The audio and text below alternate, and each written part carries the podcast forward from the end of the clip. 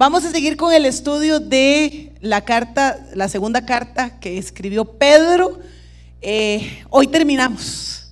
Entonces está buenísimo, digo yo, ¿verdad? Pero, obvio, usted tiene que decir obvio porque es la palabra del Señor. Entonces está buenísimo, cada vez, obvio, está buenísimo. Cada vez que nos van a hablar la palabra del Señor, algo eh, eh, tiene Dios para nosotros, algo. Cada vez que abrimos la Biblia, algo nos va a decir el Señor. Entonces, ¿qué tenemos que hacer? Disponer nuestro corazón nada más, hacer esa tierra fértil para que la semilla quede sembrada y podamos dar fruto de la palabra. Pero Pedro nos va a enseñar a través de cuatro versículos, son los últimos cuatro versículos de segunda de Pedro capítulo 3 los que nos toca estudiar hoy. Pero como hemos visto las semanas pasadas, cuando Pedro empieza a escribir esta segunda carta, él empieza a hablarnos primero de los falsos maestros, ¿se acuerdan? Y nos da una serie de características, un montón de características para que nosotros podamos identificar a los falsos maestros. Porque resulta que los falsos maestros, ¿dónde están? Entre nosotros.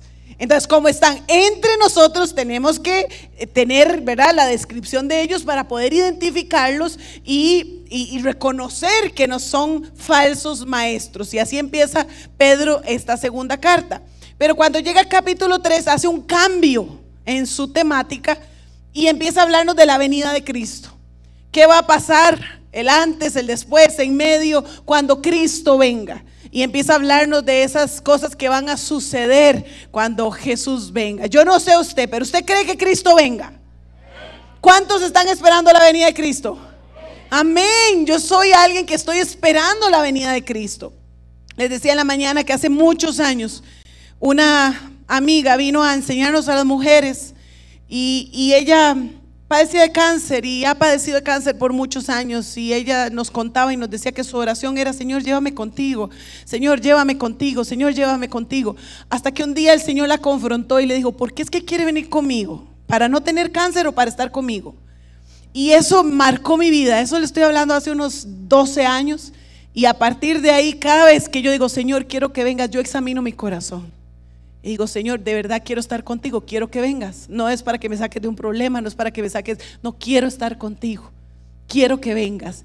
Y la Biblia es clara, la Biblia hay un pasaje que me gusta mucho en Juan 14. Dice Jesús eh, hablando, dice, en el hogar de mi Padre hay lugar más que suficiente. Si no fuera así, ¿acaso les habría dicho que voy a preparar lugar?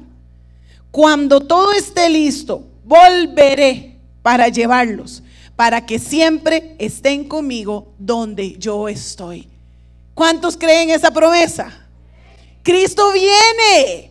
¿Cuándo? No sabemos, pero de que viene, viene.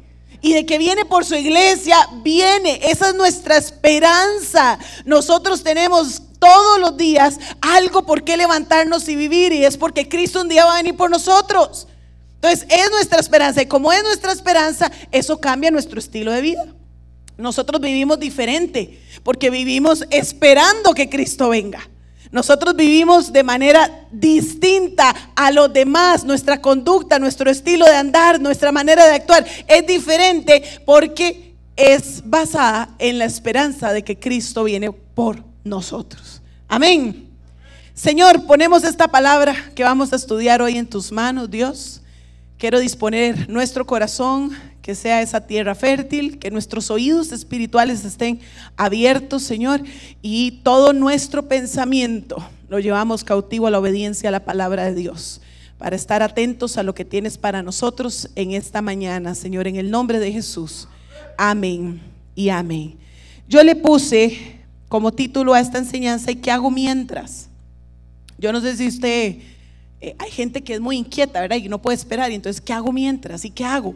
Y mis hijos son así. Vamos, eh, vamos a ir a visitar a fulano. ¿Y cuánto dura el viaje? Mucho, poquito, eh, mucho. ¿Y qué hago? Y eh, espérenme ahí que tenemos una reunión. ¿Y qué hago mientras? Y necesitan estar haciendo algo. Y a veces nosotros también actuamos así. Y en el cristianismo tiene, tiene que ser así. Tenemos que estar activos. ¿Qué hago mientras? ¿Mientras qué? Mientras Cristo viene. ¿Qué hago? ¿Qué me toca hacer? Y es lo que Pedro nos enseña en sus últimos versículos, aquí los que vamos a estudiar, vamos a estar en 2 de Pedro capítulo 3, del verso 14 al 18. Son cuatro versículos. Y estos cuatro versículos los voy a dividir en tres preguntas, porque ustedes saben que a mí me gusta mucho preguntarle la Biblia. Y a través de preguntarle la Biblia aprendemos mucho. Entonces vamos a dividir estos pasajes en tres preguntas. La primera de esas preguntas es, ¿qué tengo que hacer? ¿Qué tengo que hacer? Yo quiero contarles un secreto, pero no le digan a nadie. ¿Está bien?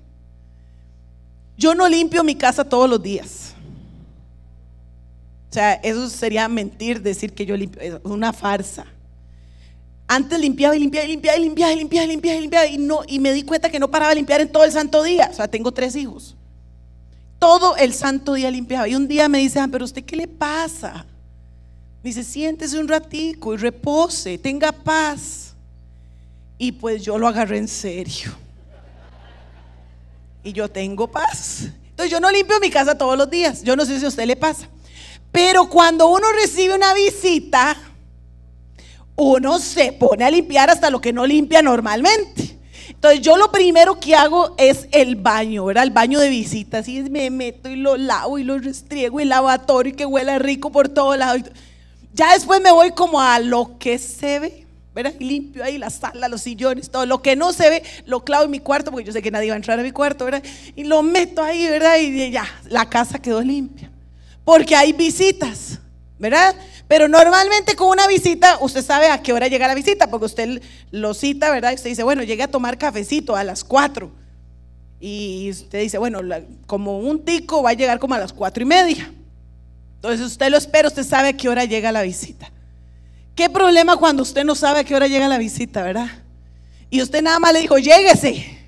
Y usted, y, digamos, en mi caso que tengo, y los chiquillos llegan y se quitan los zapatos, y yo que no, que viene la visita, que viene la visita, que viene la visita, y a veces todo el día viene la visita, y ellos me dicen, mami, nunca llegó la visita.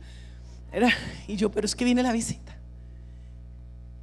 Algo así va a suceder en nuestra vida cristiana, en nuestro diario caminar. ¿Por qué? Porque nosotros estamos esperando que Cristo venga. No sabemos el día ni la hora. Hay gente que pelea por eso. Hay gente que dice que viene antes, que viene en medio, que viene después, que viene cual, que tal fecha, tal hora, tal. No sabemos. Pero de que viene, viene.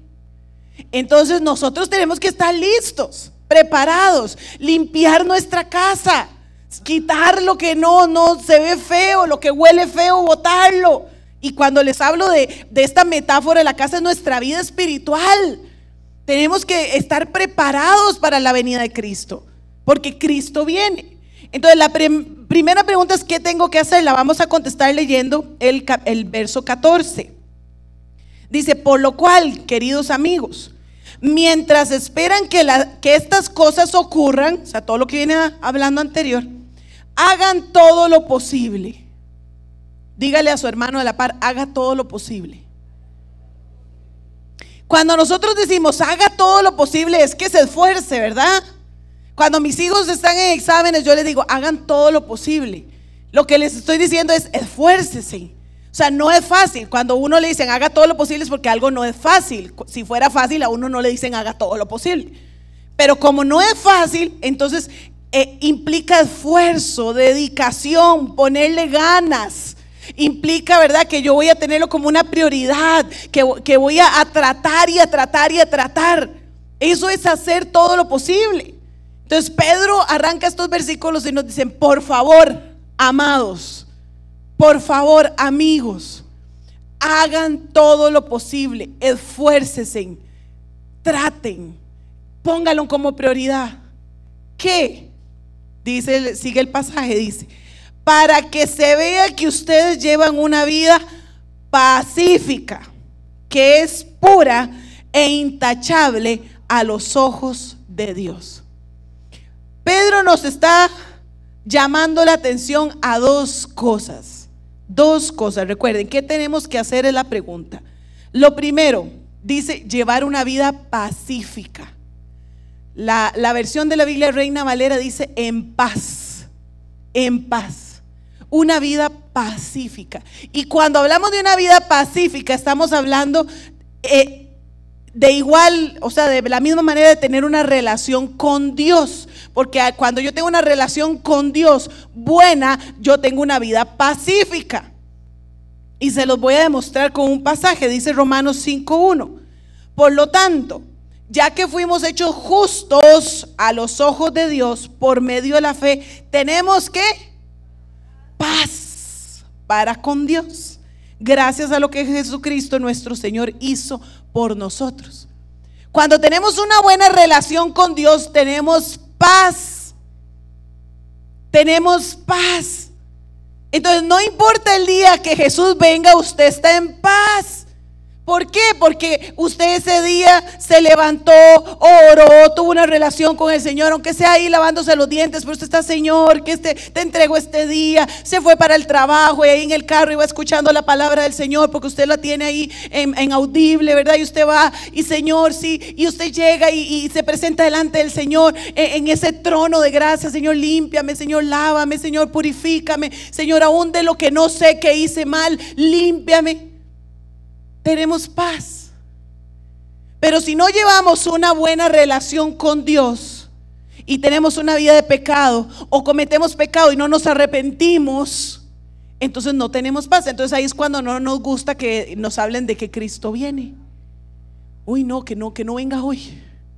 Yo no sé si usted lo ha pensado alguna vez, ¿verdad? Pero yo he tenido esos, Señor, no vengas hoy, por favor.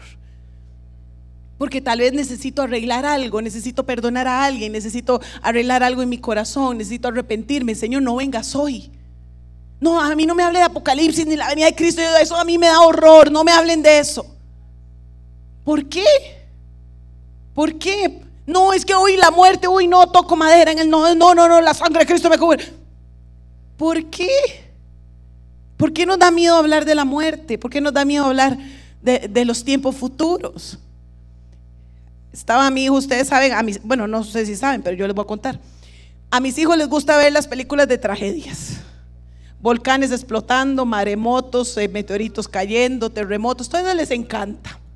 Y hay una que tiene todo junto y les encanta, se llama 2012. Todo lo tiene. Un volcán que explota, un maremoto, terremoto, de todo. Entonces les encanta ver esa película, no sé cuántas veces eh, al mes la vemos. Pero un día estábamos sentadas, está puesta, y entonces viene Ian con sus preguntas, ¿verdad? Y dice, mami, ¿cómo te gustaría más morir? ¿Quemada por un volcán? ¿Ahogada por un maremoto? ¿O que se la trague la tierra en un terremoto? Y me pone a pensar, ¿verdad? Y yo, Ian, solo esas opciones ahí, sí, solo esas opciones. Volcán, maremoto, terremoto. Y le digo, ay, no sé, Ian, es que quemaba muy feo, ahogada no quiero morir. Sí, ¿verdad? Empezamos en eso dice, yo escojo el maremoto. Y le digo, ¿por qué Ian el maremoto? Dice, sí, porque cuando usted ve la hora venir, usted hace así, se muere y ya. Y cuando se despierta, estamos con Jesús. Y ya. Y entonces me causó gracia al inicio, pero después me causó mucho sentimiento. Porque yo dije, ¿cómo nos cuesta a veces ser como niños? Así, sencillo. Ya, abro los ojos y estoy con Jesús. No importa si me muero un maremoto, no importa si me muero por una enfermedad, no importa si me traga la tierra. Me muero, abro los ojos y estoy con Jesús. ¿Y por qué a veces nosotros de adultos nos cuesta tanto decir de que me muera ya? Si me muero hoy, abro los ojos y estoy con Jesús. Porque a veces, ¿verdad? Nos aferramos a tantas cosas en la vida Ian no tiene nada en qué pensar. Bueno, tal vez él piensa en fútbol, en comer, ¿verdad? Porque que no se le acabe la leche, la refri. Pero, eh, y nosotros a veces tenemos tantas cosas a las que nos aferramos. Pero el, Pedro nos está diciendo, hey, que ustedes tengan paz. Hey, si hablan de la muerte en su familia, no demuestre miedo, porque usted tiene algo que no tiene el resto de gente, que es una esperanza de vida. Si hablan de accidentes, no toque la mesa. Usted que la mesa no le va a hacer nada. Usted quien le va a dar salvación es Cristo. Entonces, vivamos en paz. Cuando tenemos una relación buena con el Señor, vivimos en paz. Lo otro que me dice el pasaje, el verso 14, es que tenemos que tener una vida pura e intachable. A los ojos de Dios, pura e intachable a los ojos de Dios. Esto es una vida que no tiene faltas. Es una vida que si peca, porque pecamos y todos vamos a pecar, rapidito se arrepiente, rapidito confiesa, rápido va al trono de gracia y, y busca el perdón de pecados. Eso es una vida que sea pura e intachable. Es una vida sin mancha. Es una vida que no es, muy diferente cometer pecado a vivir en pecado. Son dos cosas diferentes. Ya yo cometo pecado porque me equivoqué, porque tomé una mala decisión, porque no lo pensé, porque caí en la tentación, pero me arrepiento. Vivir una vida de pecado, yo me levanto, sé que estoy en pecado y sigo viviendo en pecado. Eso es vivir en pecado. Cuando yo creo que, que todos los días, no, el Señor me perdona y mañana me levanto y otra vez lo mismo. No hay un arrepentimiento genuino. Dice Romanos 6. Dice, ahora bien, ¿deberíamos seguir pecando para que Dios muestre más y más su gracia maravillosa? Es una pregunta ahí que lleva como, como, como un sarcasmo. O sea, Dios dijo que Él es lleno de gracia y amor. Entonces, para que Él muestre su gracia y su amor, yo vivo la vida loca. Eso es lo que muchos piensan a veces. No, si, si yo lo voy a hacer y me arrepiento y ya. Rapidito, rapidito, voy, lo hago y ya vengo y, ay Señor, perdóname y ya. Muchos piensan así o no lo piensan, viven así su vida cristiana. Pero dice el pasaje, por supuesto que no. Por supuesto que no. Nosotros hemos muerto al pecado. Entonces, ¿cómo es posible que sigamos viviendo en pecado? No es posible no es posible. Entonces tenemos que procurar vivir una vida pura, sin mancha, sin arruga, dice la palabra. Por eso les daba el ejemplo de la casa limpia. Si esperamos una visita, usted tiene la casa limpia. A veces estoy limpiando, de verdad, sí, limpiando. Y mis hijos me dicen, ¿quién viene hoy? Yo nadie, estoy limpiando. Hey, mantengamos la casa limpia. Mantengamos la casa limpia porque Cristo viene. Cristo viene. Entonces hay que mantener la casa limpia. La segunda pregunta, ya vimos la primera, es qué tengo que hacer. La segunda, qué tengo que recordar. ¿Qué tengo que recordar? En este pasaje no me voy a tener mucho porque ya lo vimos en una de las enseñanzas anteriores, pero dice el verso 15. Y recuerden que la paciencia de nuestro Señor da tiempo para que la gente sea salva. Vamos a quedarnos ahí en estos pasajes. Recuerden que la paciencia del Señor da tiempo para que la gente sea salva. Entonces, ¿qué tengo que recordar? Que Dios es paciente para que la gente sea salva. Ya mi esposo lo estuvo explicando, ¿verdad? ¿Por qué? Porque los falsos maestros van a venir y van a decir, no hombre, hace dos mil años que está diciendo que viene. Es más, Pedro creyó que venía cuando él estaba vivo. Pablo creyó y habló y escribió sus cartas creyendo que él, que Cristo iba a venir cuando él estaba vivo. Y ustedes lo siguen esperando. Y van a venir con dudas. Y van a sembrar dudas a nuestro corazón. Entonces, aquí lo que Pedro nos está, recuerden, recuerden, no es que a Dios no le da la gana venir. No es que, ah, perdón, a Jesús, eh, Él está ahí diciendo, ay no, ya la verdad es que ya cambié de opinión, ya mejor que se queden esperando. No, es que Jesús está diciendo, un día más, una hora más, una hora más. ¿Por qué? Porque una hora más puede ser la salvación de un hijo tuyo. Un día más puede ser la salvación de tu esposo o de tu esposa. Un mes más puede ser la salvación de un vecino. Entonces Jesús está esperando, Él quiere que todos lleguen a la salvación, que nadie muera en pecado. Entonces Él espera, Él espera. Recordar, no es que Cristo está retrasado, no es que Cristo no quiere venir, es que Él está mostrando su gracia, su misericordia y su amor por cada día que no viene. Él muestra su amor a la humanidad. Vamos a la tercera pregunta, ¿cómo debemos mantenernos? Y la vamos a contestar en los versos 17 y 18. ¿Cómo debemos mantenernos? Dice, queridos amigos, ustedes ya saben estas cosas. Así que manténgase en guardia. Entonces no serán arrastrados por los errores de la gente perversa y no perderán la base firme que tienen. En cambio, crezcan en la gracia y el conocimiento de nuestro Señor y Salvador Jesucristo. A Él sea toda la gloria, ahora y para siempre. Amén. Estamos en este en el final de la carta, lo último que Pedro nos está escribiendo. Y él nos hace dos llamados. El primer llamado de ellos es manténgase en guardia. Manténgase en guardia. Mantenerse en guardia no es dormir, ¿verdad? Cuando usted le dice, a usted le toca hacer la guardia, no es que usted se va a ir a dormir, sino es que usted va a estar con los ojos bien abiertos. Usted va a estar vigilante, qué es lo que está pasando, qué es lo que se está moviendo, qué es lo que va a suceder, quién viene. Eso es estar en guardia.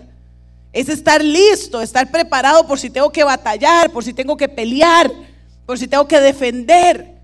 Y Pedro nos dice, hey, estén en guardia.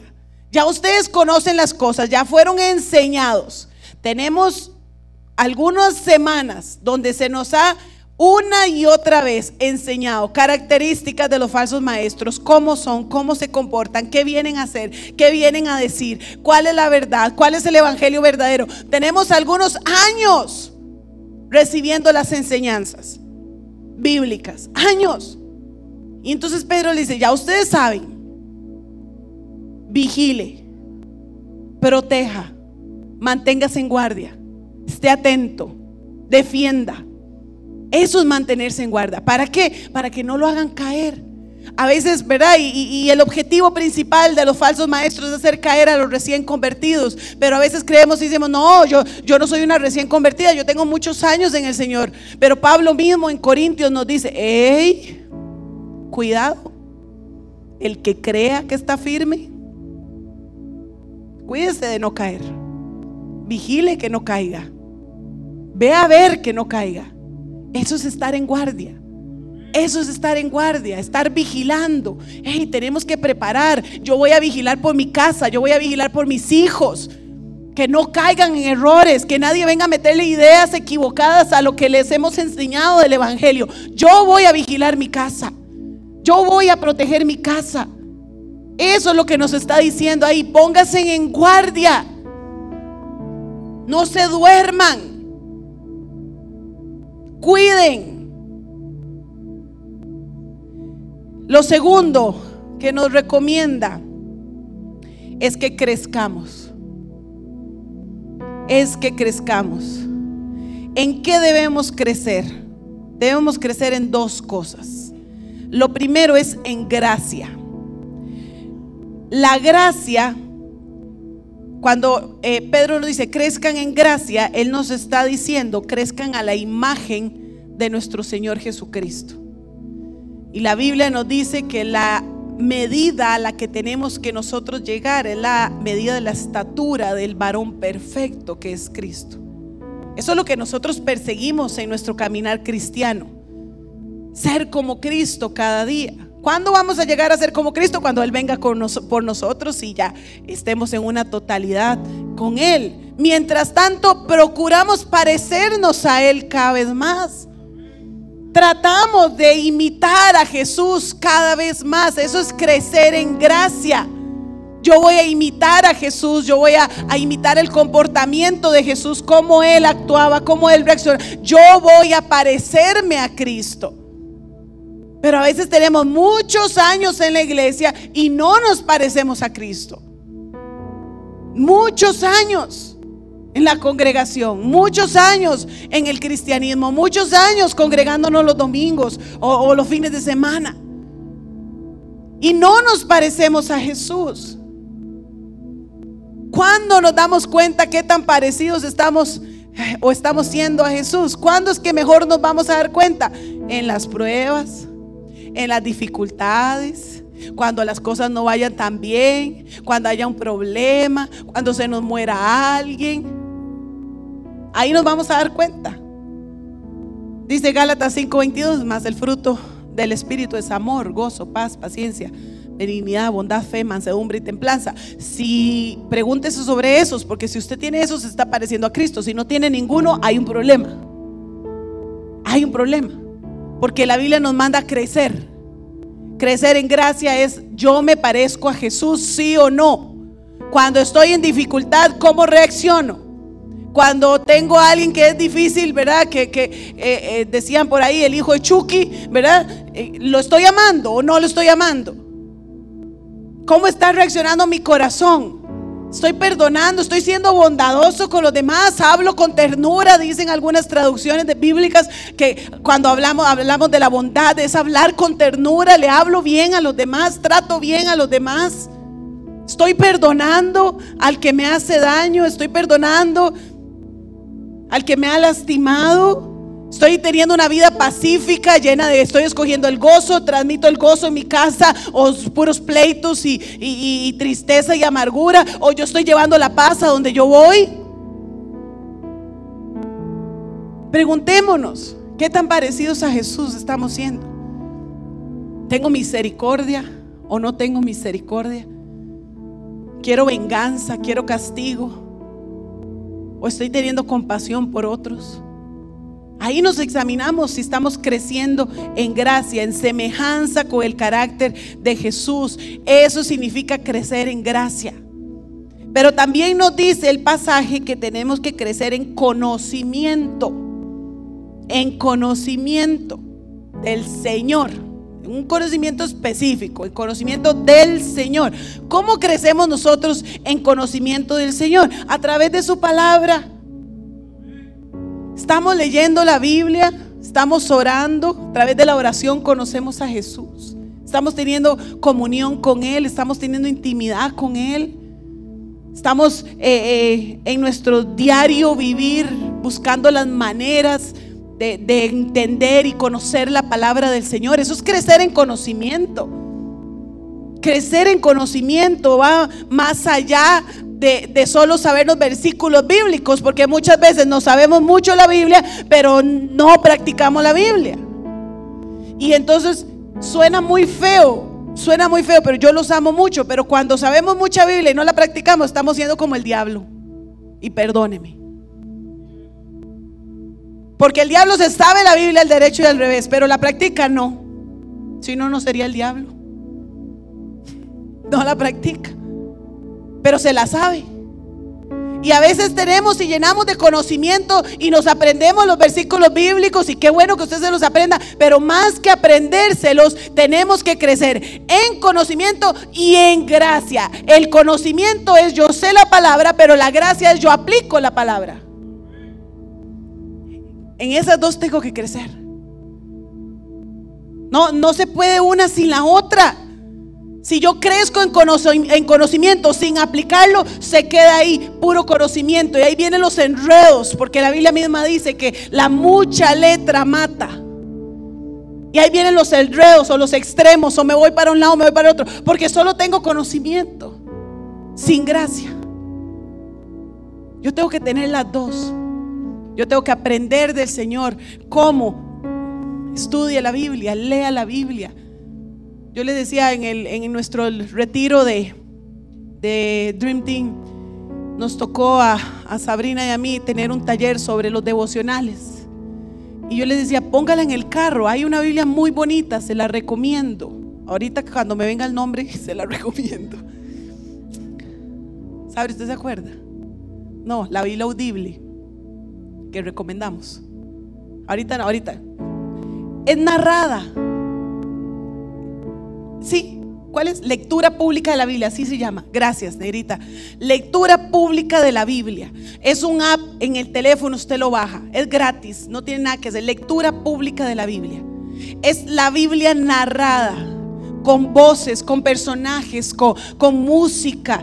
Vieran los salmos narrados de esa manera, con, con música de la época, con los instrumentos de la época, las voces, cuando usted oye los diferentes diálogos. Y, y es lindísima.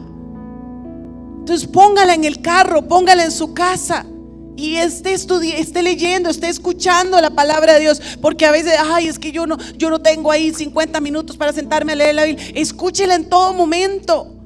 Cuando va a hacer ejercicio, se la pone en los audífonos y la escucha. Cuando sale a caminar, cuando va en el carro, escúchela. Crezca en la palabra del Señor. Los que tienen el hábito de leerla a diario, gloria a Dios, siga, no lo pierda. Si a usted le cuesta, busque a alguien y léala en conjunto. Pero crezcamos en la palabra de Dios. El crecer en el conocimiento, conocer a Dios, me va a hacer que yo tenga más discernimiento para no caer en el error. Cuando yo conozco lo verdadero, cuando yo tengo intimidad con el Dios verdadero, yo no voy a caer, no, eso, no, ese no es el Dios que yo conozco. Ese no es el Jesús que yo conozco, no es el Evangelio que yo leo y he estudiado, no es el Evangelio que yo conozco. Entonces voy a proteger mi casa. Entonces la serie se llama Crece, combate y vigila. Y en estos cuatro versículos lo hemos visto. Crece, combate y vigila. ¿En qué tengo que crecer? Tengo que crecer en en gracia y en conocimiento. Tengo que combatir, tengo que ir en contra de las mentiras, tengo que batallar, tengo que vigilar, estar atento. Dile, Señor, dame discernimiento, Señor. Dame discernimiento. Entonces, todo esto que hemos visto y con esto cierra Pedro, requiere diligencia. Por eso él, él nos decía al inicio, hagan todo lo posible. Requiere diligencia, requiere priorizar, que usted tome decisiones, que usted quita algunas cosas para agregar otras. Quita algunas para agregar otras. A veces tenemos que quitar algunas cosas que nos gustan mucho para agregar lectura bíblica, para agregar meternos a un grupo conexión y decir, bueno, voy a trazar un poquito esto, voy a, no voy a llevar cinco materias, voy a llevar cuatro, pero voy a apartar un día y voy a ir al grupo Corrección de Estudio Bíblico. A veces tenemos que priorizar y ser diligentes en parecernos más a Cristo, en parecernos más a Cristo, más a Cristo, más a Cristo. Yo en 10 años, si el Señor no ha venido, yo no quiero ser la misma que soy hoy. Yo quiero parecerme más a Cristo en 10 años. Yo quiero parecerme más a Cristo mañana. Más de lo que me parecí hoy. Que cada día yo me parezca más al Señor. Y esa es la instrucción que Pedro nos deja en su carta. Y él cierra diciéndonos, en resumen, crece, combate, vigila, iglesia. Pongámonos sobre nuestros pies para orar.